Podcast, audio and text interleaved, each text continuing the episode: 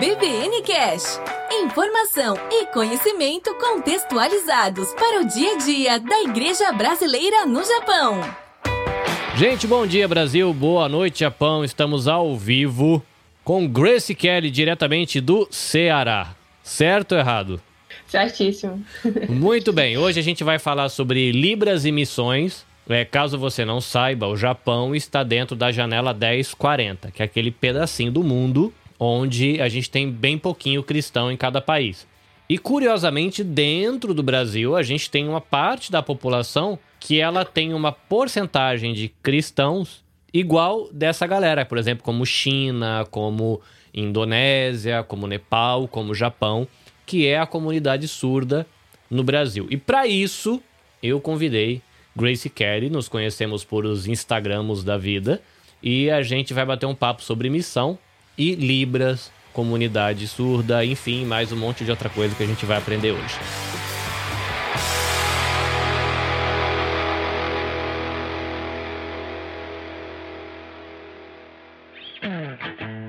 É BVN Cash. Para aprender e servir melhor a Deus, a família, a igreja e a sociedade. Grace, se eu for te apresentar, provavelmente eu vou te apresentar errado, vou esquecer alguma coisa importante, então, por favor, se apresente para os nossos ouvintes aqui do Japão. Oi, oi, pessoal, é um prazer estar aqui. Muito obrigada, Carlinhos, pelo convite maravilhoso. E vamos aproveitar esse momento. Boa noite para quem está no Japão, bom dia para quem está no Brasil. Meu nome é Grace Kelly, escreve de uma forma bem diferente. Eu sou ouvinte, uh, sou cristã e sou formada em Letras Libras, é uma graduação que nós temos aqui em algumas universidades brasileiras. Eu moro no Ceará, sou formada na Universidade Federal do Ceará em Letras Libras. Também sou tradutora, intérprete de Libras, tenho uma formação extra também como extensão universitária. Uh, eu acho que me apresentei. E você está envolvida em trocentos milhões de projetos, né? Porque eu dei uma olhada no seu Instagram, seu nome está num monte de coisa, né? Então você está envolvida em milhões de coisas, um monte de projetos, isso é interessante. É, eu tenho vários trabalhinhos, trabalhinhos entre aspas, né? Eu trabalho em uma empresa de formação de tradutores intérpretes, também trabalho em uma empresa que é a Dell, que é de informática. Estava trabalhando como tradutora audiovisual em uma empresa de conteúdos digitais educacionais. Agora estou em outros trâmites para um concurso, mas enfim, bênçãos de Deus que a gente vai seguindo e, claro, servindo a Ele em tudo isso que a gente faz. Muito bem, curiosidade. É, a caminhada com Jesus veio primeiro ou Libras veio primeiro? Quem que veio primeiro nessa história? A caminhada com Cristo. Eu comecei minha caminhada na adolescência. Na verdade, minha história é bem interessante porque eu cresci na igreja, não na igreja evangélica, vou dizer assim. A gente cresceu na igreja católica, mas minha mãe ela foi visitando outras igrejas, procurando um local em que ela pudesse adorar a Deus e não conversar com os irmãos, conversar na hora do culto, enfim. E aí ela foi procurando essas igrejas e eu tive a oportunidade de crescer no meio uh, cristão. Eu congrego na igreja batista aqui do meu bairro, primeira igreja batista do Planalto Calcaia. E interessante porque a minha caminhada com Cristo começou depois que eu percebi a importância do batismo. Minha mãe se batizou e eu era muito jovem, 12 anos. E eu vou aproveitar que a mãe está indo se batizar e vou me batizar também. Só que eu não entendia o motivo do batismo. O que é o batismo? Eu simplesmente me banhei nas águas naquele momento. Eu só, ah, vou com a minha mãe, né, nessa, nessa, nessa aventura. Vou me molhar lá.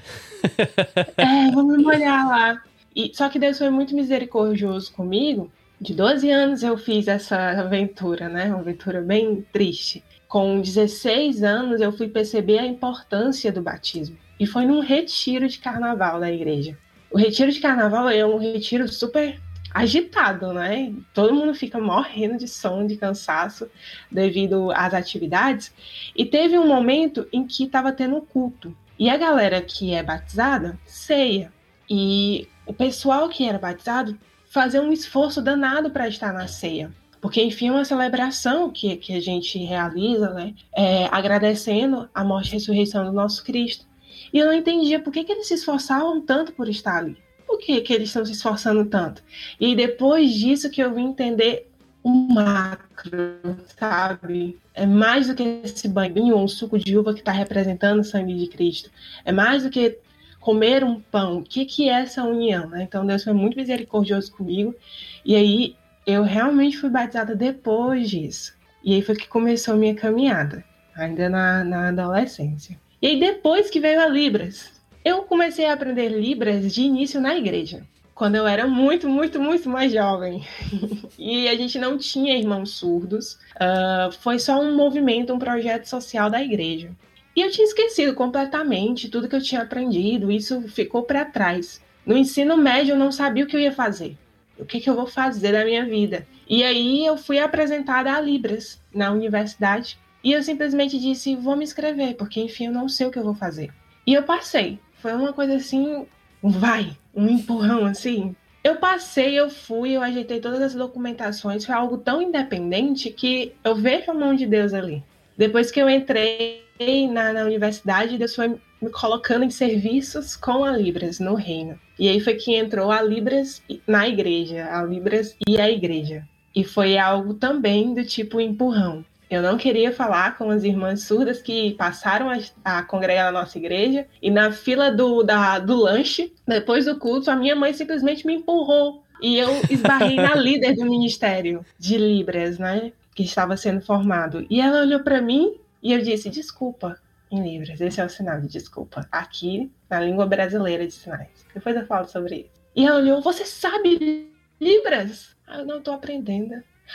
Senta perto da gente. Vem ficar com a gente no culto. E aí foi. Hoje eu sou líder ministerial. A, a sua igreja ela tem quantos membros? Mais ou a menos. Igreja, a igreja que eu congrego, no geral, tem em torno de 400 membros. 400 membros não, 400 pessoas que congregam lá, né? De membros, membros, 200 mais ou menos. Agora, de surdos, nós temos três batizados. E vão mais surdos nos visitar, né? Vão mais surdos da comunidade. É que tá, você estava falando, né? Senta perto da gente, a nossa igreja aqui no Japão. A gente deve ter, quando junta todo mundo hoje, é um, umas 60 pessoas. Então, senta uhum. perto é fácil, porque a igreja é pequenininha. Interessante isso de senta perto. Eu vou aproveitar e mostrar aqui uma foto desse senta perto. Deixa eu compartilhar aqui. É, quando a gente pensa nos irmãos surdos, quando a gente pensa nas libras, nas línguas de sinais. Né? Em um ambiente, a gente precisa pensar na visualidade desse ambiente, porque, enfim, as línguas de sinais são línguas visuais espaciais. Né? Então, imagina a igreja com 60 pessoas, o intérprete de língua de sinais lá na frente, e você lá atrás, atrás dessas 59 pessoas. Não dá para ver Como nada. Como você vai estar tá com uma visualidade eu, Grace, não enxergo. Pronto, essa imagem mostra muito desse o sentar perto. A gente tem o pastor no púlpito e a primeira fileira ela tem uma marcação com libras. Né? Isso aqui foi uma organização que nosso ministério, juntamente com a igreja, fez.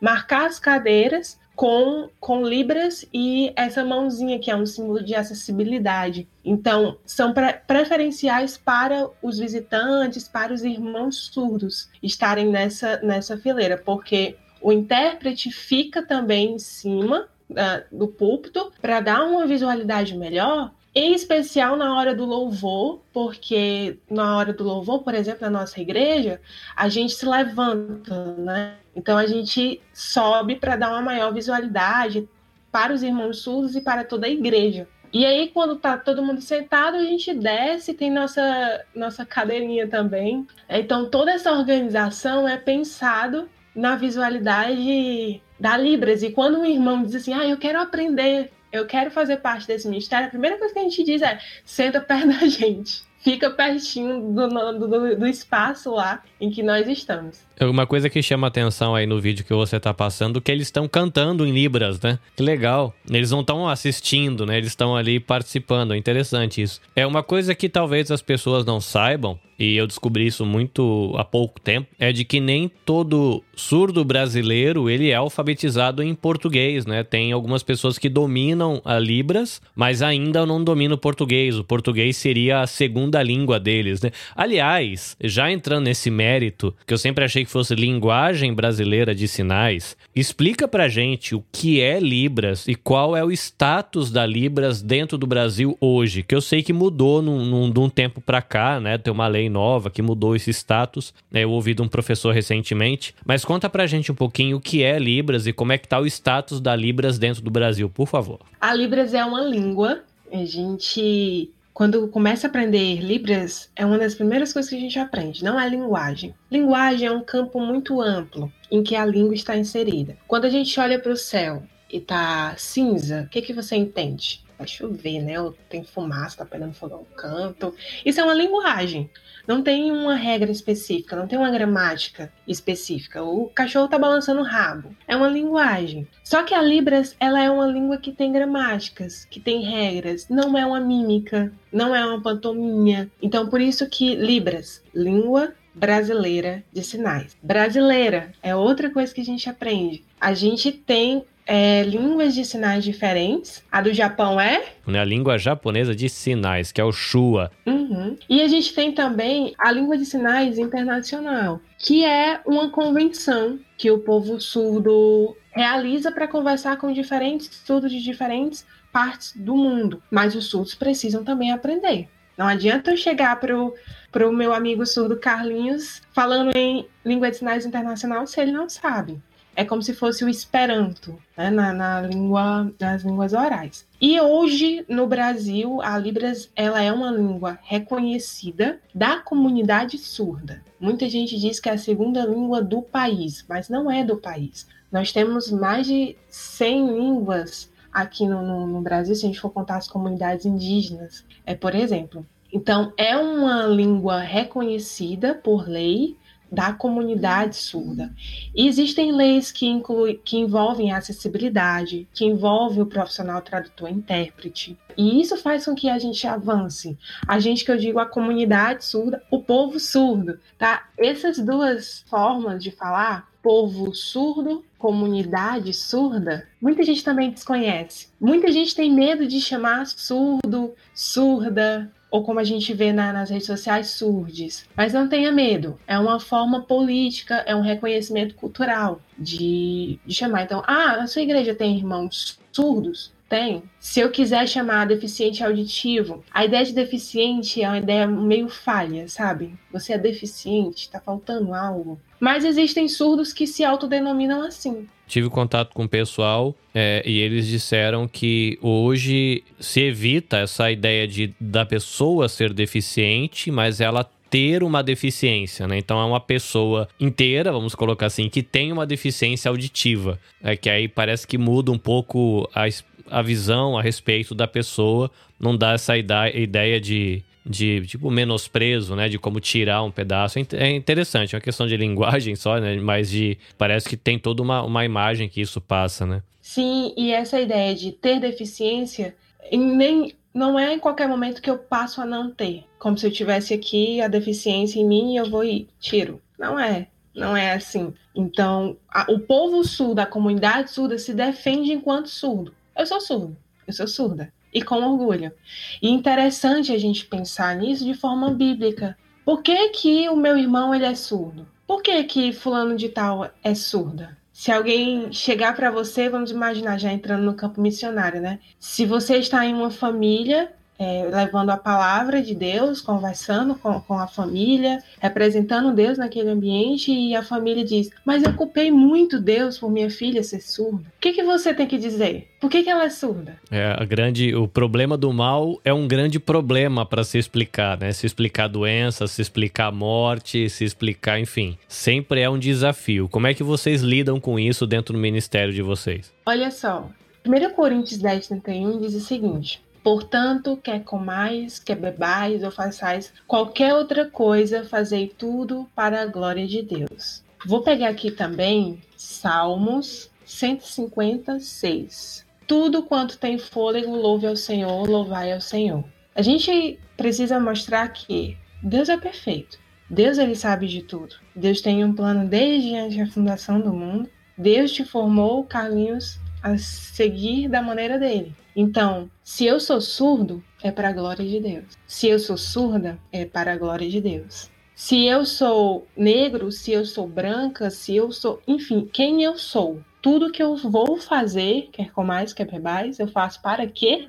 Para a glória de Deus. E é essas duas passagens mostram a nossa missão. O que é que eu sou? Para que que eu vivo? Todo ser que respira, todo ser que vive, louva ao Senhor. Eu já tive a oportunidade de estar em uma festa de aniversário de uma irmã surda e a família dizer para o irmão: Você não acredita que Deus pode curar minha filha? Na frente de todo mundo. E o irmão sabiamente respondeu: Olha, Deus pode fazer tudo. Se ele quiser, ele pode curar. Mas se ela é surda, é para a glória de Deus.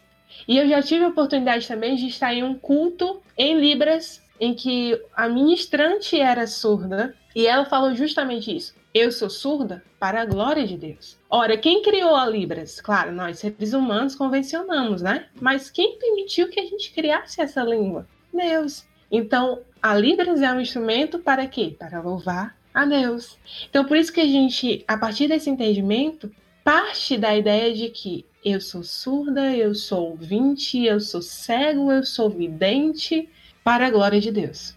Então, muda a nossa realidade. Não é uma realidade de tristeza, mas é uma realidade de missão. E missão não é uma tristeza, é uma alegria que a gente precisa ter todos os dias. Acho que ajudou, né? Uhum.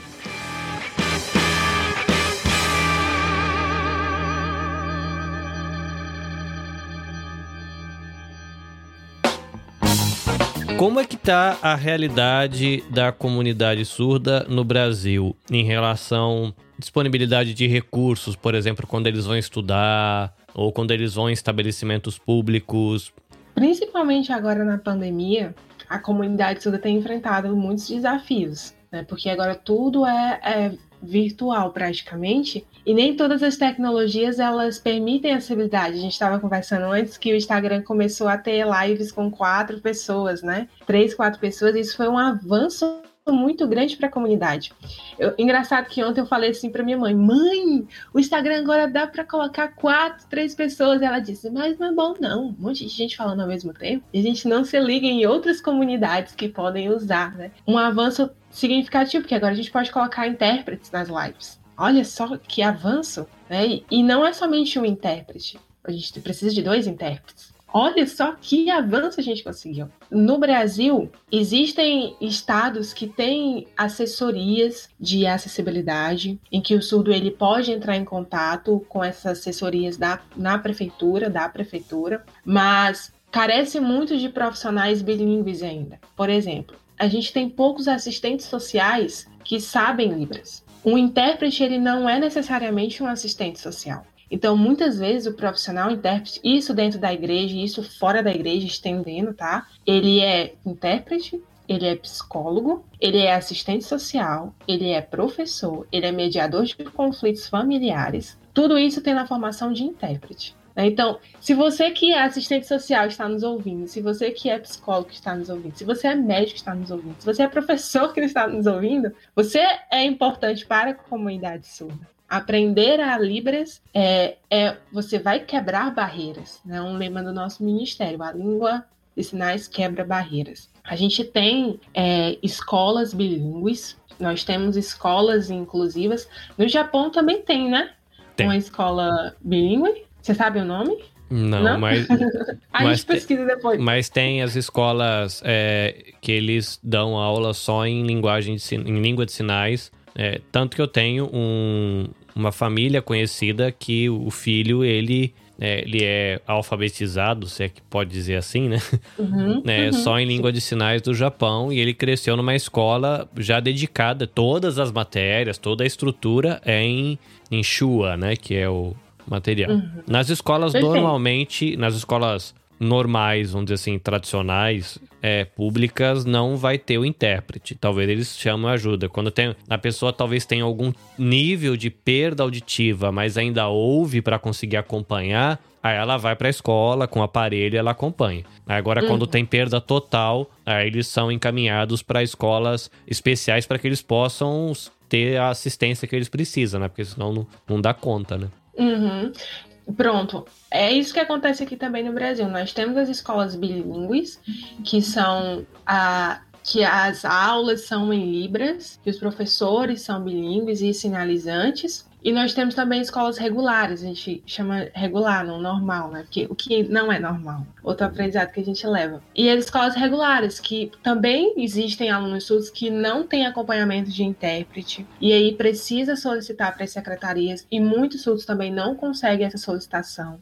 Aí já entra em um processo maior com o Ministério Público, porque, enfim, é um direito desse aluno. Né? Então, é muito múltiplo a realidade brasileira, mas que existem espaços que são acessíveis. Existem espaços que começam com acessibilidade, por exemplo, vamos imaginar este espaço que nós estamos presentes. Audiodescrição não é um bicho de sete cabeças. A gente pode não ser um profissional, a gente pode não descrever completamente, mas dizer, olha, a tela está dividida em duas partes. Do lado direito está o Carlinhos. O Carlinhos está vestido com uma blusa vermelha, com, com os fones bem grandes, que eu esqueci o nome. Entende? A gente não precisa ser um profissional para conseguir descrever. Da mesma forma no, no Instagram. É, a Libras, por ser uma língua, ela exige mais formações, né? Mas um oi, um bom dia, ou, por exemplo, uh, uma live no Instagram, uma vez ao menos, que tenha um intérprete, já é um início, sabe? E é esses inícios que mostram a vontade de ser acessível e trazer mais oportunidades. A mesma coisa acontece nas igrejas. Voltando de novo ao tema, de missões, né? Quero muito construir um ministério de surdos. A primeira coisa que você precisa fazer é orar.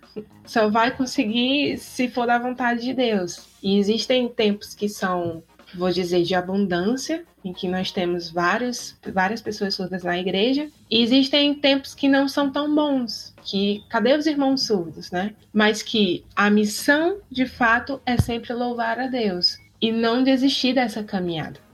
Inclusão, acessibilidade é um desafio, não é fácil, não é barato. E quando eu digo barato, não somente em relação financeira, né? Mas exige sacrifícios, exige paciência. Por exemplo, nossa igreja, ela é acessível? Quando eu estava mostrando o vídeo dos louvores, você diz assim, ah, interessante que eles fazem também, né? Eles não estão ali só assistindo. E é isso, não é fácil. Não é somente ter um intérprete de Libras interpretando um, um louvor, mas a acessibilidade enquanto missão, acessibilidade no meio evangélico, para o evangelho, é levar os irmãos até a um conhecimento cada vez melhor e mais profundo de Deus, e isso envolve discipulado, né, que é uma missão da igreja. Não basta chegar para o irmão surdo e dizer em Libras: Olha, Deus te ama. Por que, que ele me ama? Até quando ele me ama? Em que momentos ele me ama? Eu tô bem agora, eu sei que ele me ama, mas e se eu adoecer? Se eu pegar Covid, por exemplo, ele me ama? É um trabalho de discipulado, é um trabalho de acessibilidade, é um trabalho de inclusão. Né? Então, a gente precisa pensar nesse campo amplo. Você comentou sobre a língua portuguesa. Existem surdos que são alfabetizados, existem surdos que são alfabetizados e não são letrados.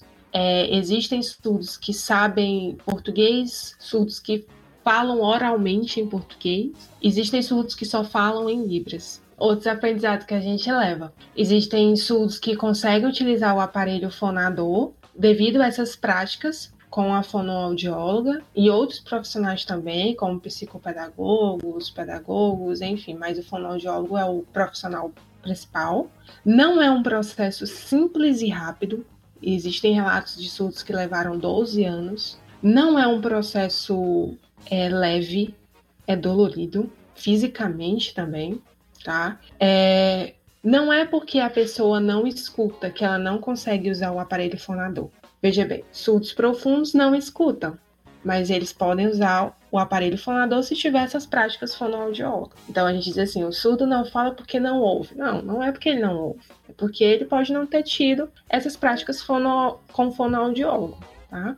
E a gente precisa ter cuidado ao lidar com, com com as variedades de identidades, né? Muitas vezes assim, nossa, que bom, você fala em português também, oral. Por que essa expressão? Ele não é obrigado a falar em português, sabe? E o surdo que fala em Libras, eu posso dizer, nossa, que bom, você fala Libras. Por que a gente não, não fala assim, né? Então, é super interessante. Existem a gente já teve a oportunidade de ter contato com, com irmãos surdos que, que eram letrados em língua portuguesa e na hora da leitura bíblica aparecia lá no telão a leitura bíblica. Nós, intérpretes, fazíamos na hora a interpretação para a língua brasileira de sinais e existiam surdos que não olhavam para a gente. Eles abriram, abriam a Bíblia e liam na própria Bíblia. Bíblia. Escolha deles, né? Tipo, ah, eu prefiro acompanhar a leitura aqui, na língua portuguesa.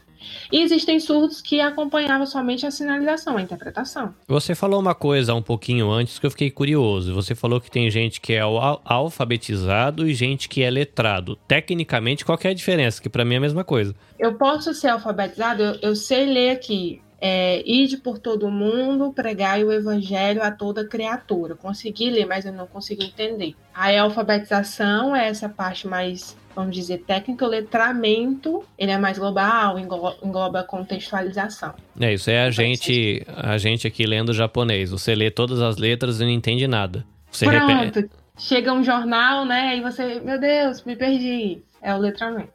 Quando a gente vai falar alcance, assim, por exemplo, é, pessoas que não são surdas são poucas que eu acho que despertam para o aprendizado da Libras como uma segunda língua que eu posso aprender. Todo mundo vai para o inglês, vai para o espanhol e esquece que tem a Libras. Consequentemente, a gente não tem tanta gente que fala Libras andando por aí quanto tem pessoas que falam inglês e espanhol. Logo, você vai ter menos cristãos habilitados para se comunicar nessa língua. Logo, como ouvirão se não há quem interprete? né? Então, se não tem quem interprete, o evangelho não vai ser ouvido. É, como é que tá a realidade assim da comunidade surda e o contato com o evangelho? Você falou uma passagem bíblica, eu me lembrei de Mateus, Mateus 9:37, que fala que a colheita é grande, mas os trabalhadores são poucos, né? Nós temos poucos surdos alcançados. Existe um projeto chamado DOT, DOT Brasil. O DOT é a tradução bíblica para surdos, né, em geral, que tem está relacionado a eu chamo de Wycliffe, mas não sei se estou pronunciando certo, que é uma organização que trabalha com missões. O DOT Brasil, ele é, no site avisou que somente 1% dos surdos brasileiros são alcançados. E aqui é uma forma de levar o evangelho aos surdos de, um, de uma maneira acessível. Os surdos são os tradutores da Bíblia. Existe um canal no YouTube, fica aí o convite para vocês visitarem Dot Brasil. E nesse canal do YouTube, a Bíblia ela é compartilhada em língua de sinais. É uma forma de a gente alcançar mais vidas, né? Dot Brasil. E vocês podem pesquisar, eu estava pesquisando, e tem também relacionado à língua de sinais japonesa a gente tem a Wycliffe, que trabalha com traduções da Bíblia para muitos povos.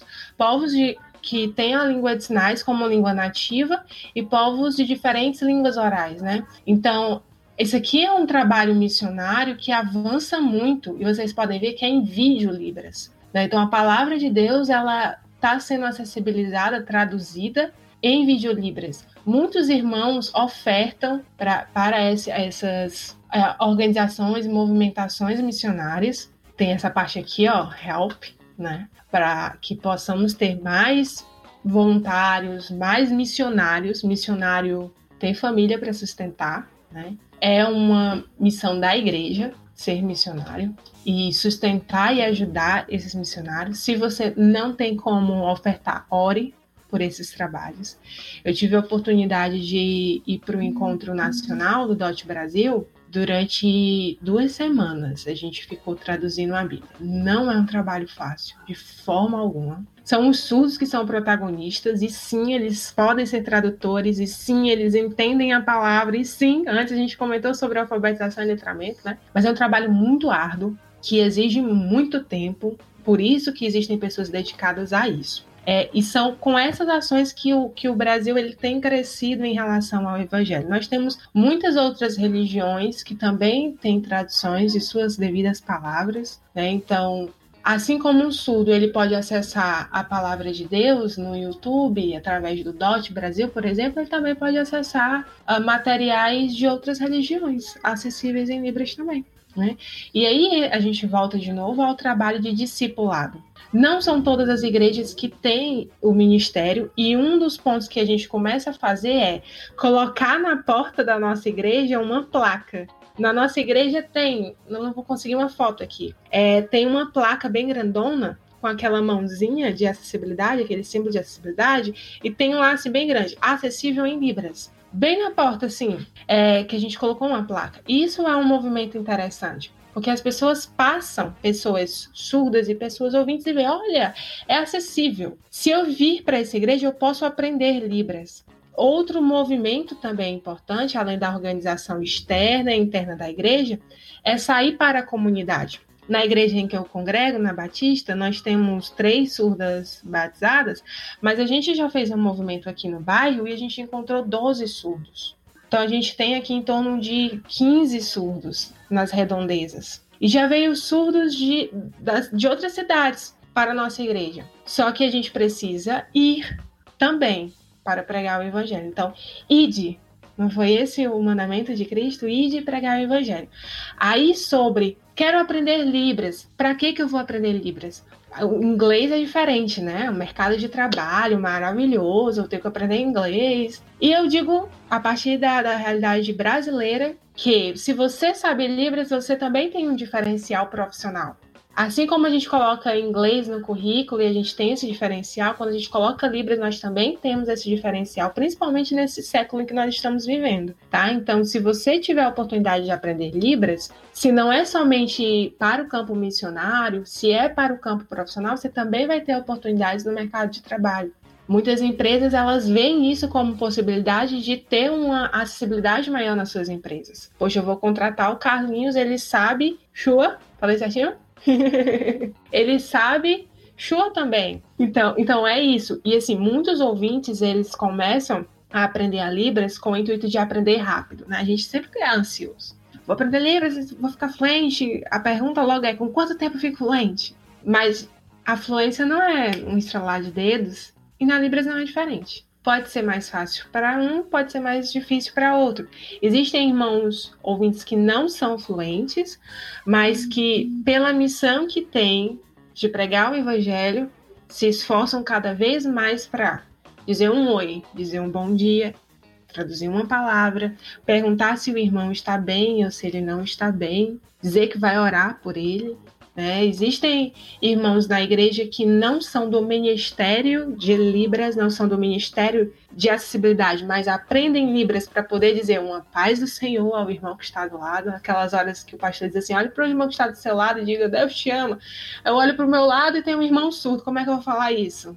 A acessibilidade não é somente naquele espaço, né? Eu retomo o início da nossa conversa, onde eu mostrei o nosso espaço lá, as cadeirinhas dos surdos, o espaço ali do intérprete, a acessibilidade não é só aquilo. Não é só aquilo. Isso é um outro desafio que a gente tem, de dar consciência a toda a igreja. Por isso a importância dos cultos em Libras. Em setembro nós temos o movimento do Setembro Azul, sei se vocês sabem, aqui no Brasil a gente tem o Setembro Azul, que é relacionado à comunidade surda. A gente tem o Dia do Surdo, a gente tem o Dia da, da Libras, o Dia Internacional das Línguas Sinais, e é um, um período muito bom para a gente fazer movimentos na igreja. Além dos cursos né, que a gente proporciona para a comunidade, que também é outra atividade missionária.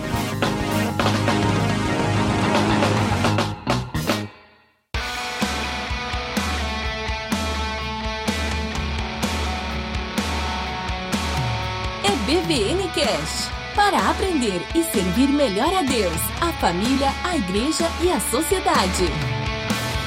Você não é só tradutora, você me explicou, né, antes da gente fazer a live, quando estava lá começando o bate-papo para marcar a live, que você é intérprete e tradutora, né? Que tem uma diferencinha aí de uma coisa para outra. Mas você também é professora. E vamos dizer que o povo que está assistindo agora ao vivo, ou a galera que vai assistir isso depois. Ache muito legal e além de seguir Grace Kelly Libras no Instagram para ficar sabendo e para assistir os reels que são muito divertidos, dá para rir bastante, né? Segue que você vai rir bastante no final de semana. Você tem um curso, você tem tá envolvida com treinamentos, capacitações, onde é que o povo acha é, conteúdo que você está disponibilizando ou escolas que você dá aula ou enfim. A sua parte como educadora e treinadora de intérpretes e tradutores como é que o povo te acha? Se a pessoa quiser se debruçar nessa jornada além das dicas que você já deixou aqui do, do projeto Wycliffe do DOT é, o, o que que o povo encontra é, que tem o seu dedinho no meio? Ou sua mão inteira né? Porque é Libras né? Então... No, eu uso muito o Instagram para ensinar, né? É um Instagram onde eu produzo conteúdos, então as postagens elas são formas de, de aprendizado. Eu trabalho nessa empresa, quero ser intérprete, tá bem no, no, na minha bio, e essa empresa ela oferece formações para quem deseja aprender Libras do zero, mas é a Libras, tá bem, gente? Eu, eu deixo o incentivo a vocês procurarem também instituições que ensinam língua de sinais japonesa, Shua, tá bem? Para que vocês possam é, entrar em contato com a comunidade surda também japonesa. Mas de antemão, deixo aqui o meu Instagram e aí vocês podem entrar em contato comigo. É, eu ia falar algo assim. Eu sou tradutora, professora, e eu coloco performer porque eu faço muitas poesias, né? Arte em, em Libras. Eu vou indicar aqui uma, uma, um perfil rapidinho que também oferece curso de Libras, porém, especialmente no âmbito religioso, cristão. Inclusive, eu fiz até uma live com ela, Rebeca Vaz. Indico muito. Inclusive, eu a gente se organizou, nosso ministério, para todo mundo fazer o, o, curso dela. E aí ela aborda princípios de tradução no âmbito religioso, ah, na igreja, envolve também missões. Então fica aí a, a sugestão, Rebeca Vaz.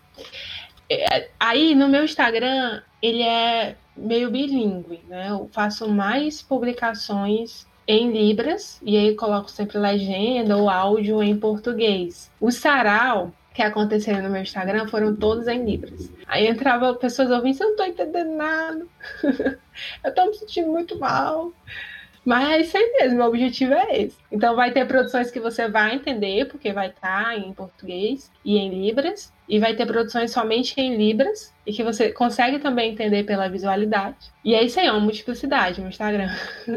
Gente, é, Obrigado por ter acompanhado a live até aqui. A gente tem uma galerinha aí que tá desde o começo até agora, guerreiro. E eu sei que muita gente vai acessar esse vídeo depois, que é o que costuma acontecer, e ainda tem algumas pessoas que ouvem mais em formato podcast. Então, se você for acompanhar em formato podcast, você vai receber um recorte, que eu vou ter que dar um recorte aqui para o podcast fazer sentido. Mas é bom você saber que a live ela tá bem maior e a parte visual ela enriqueceu bastante a experiência também. Então, eu convido você que está ouvindo só no podcast a dar um pulinho na live, vai estar tá na descrição do episódio, para você poder acompanhar tudo. Grace, antes de gente encerrar, eu vou pedir para você só relembrar o pessoal as suas redes sociais, site, como o pessoal te acha, faz o seu jabazinho aí. Eu estou principalmente no Instagram, eu uso o Instagram como portfólio profissional, artístico e como meio de evangelismo também, arroba Grace Kelly, Grace se escreve G-R-A-C-Y,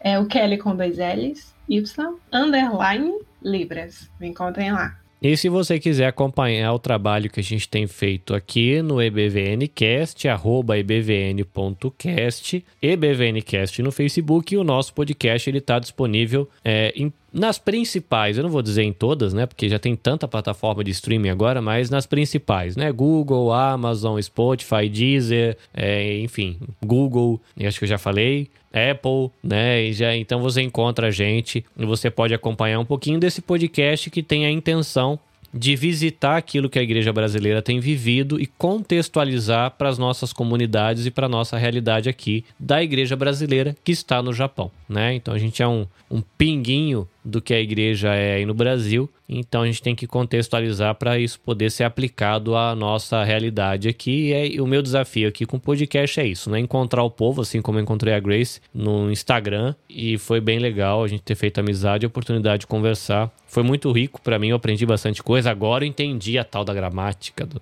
da Libras, agora eu posso dormir feliz. Mas é isso, Grace, obrigado por você ter. Eu sei que você tá na correria aí, pandemia, tradução e interpretação de monte. E obrigado por você ter encaixado a gente na agenda aí. Foi muito bom, muito bom, aprendi bastante.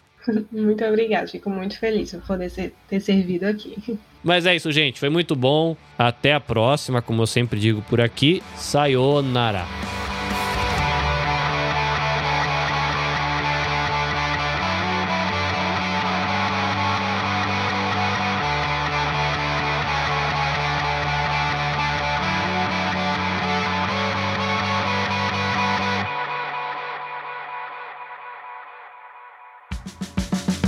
Siga o EBVN Cash nas redes sociais.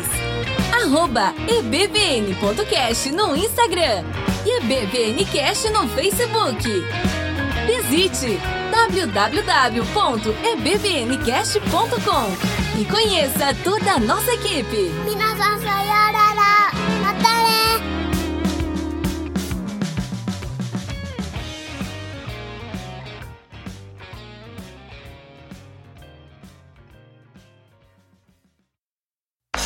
Este episódio foi editado pelo Nabecast. Saiba mais em www.nabecast.jp. Nabecast, conectando pessoas, desenvolvendo amizades, construindo parcerias e compartilhando vida através de podcasts.